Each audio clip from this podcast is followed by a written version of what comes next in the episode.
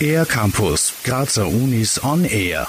Bevor das Christkind uns beschert, stattet uns der Nikolaus mit maskiertem Gefolge einen Besuch ab. Ganz traditionell darf dabei nicht auf die süße Belohnung vergessen werden. Was die Kinder in diesem Sackerl erwartet, soll aber nicht immer das Beste für ihre Gesundheit sein.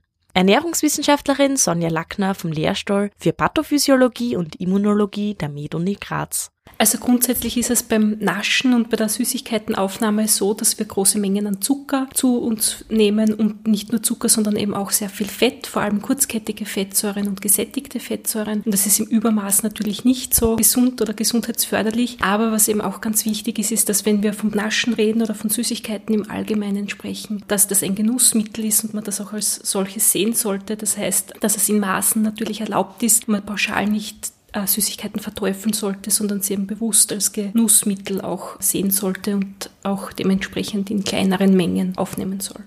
Gerade in der doch oft stressigen Vorweihnachtszeit isst man aber hier und da oft ganz unbemerkt immer wieder Süßes. Kommt dann auch noch der Nicolo mit seinen Schätzen, hat Sonja Lackner Tipps für Alternativen zu den Zuckerbomben parat. Ich würde eben die Menge an Süßigkeiten, an Schokolade beschränken. Das heißt, vielleicht reicht auch ein Nikolaus oder ein Schokokrampus, den man hineingibt und noch zusätzlich vielleicht eine Lieblingssüßigkeit. Das Ganze kann man dann eben mit anderen Produkten ergänzen, damit das Sackerl gut gefüllt ist, mit Obst beispielsweise, mit Mandarinen. Das ist, glaube ich, recht klassisch, aber auch Orangen oder auch kleine Äpfel wären eine Möglichkeit, aber auch Nüsse, also Walnüsse oder auch getrocknete Früchte. Erdnüsse sind auch sehr klassisch für das Nikolaussackerl.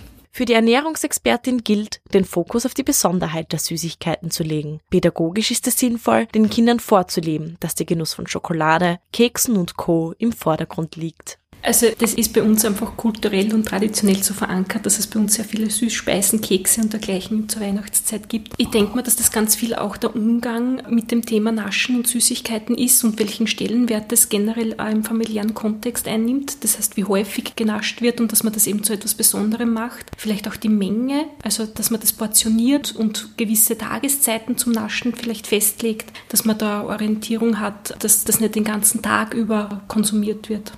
Die Expertin selbst spricht von Kletzenbrot als ihre Lieblingsnascherei. Es gibt also viele Alternativen, wie man die besinnlich sowie zuckerreiche Zeit gesünder, aber trotzdem schmackhaft gestalten kann. Dennoch, ganz muss man nicht auf die Schokolade verzichten.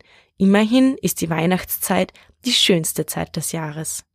Für den R-Campus der Grazer Universitäten Corinna Kaufmann. Mehr über die Grazer Universitäten auf ercampus-graz.at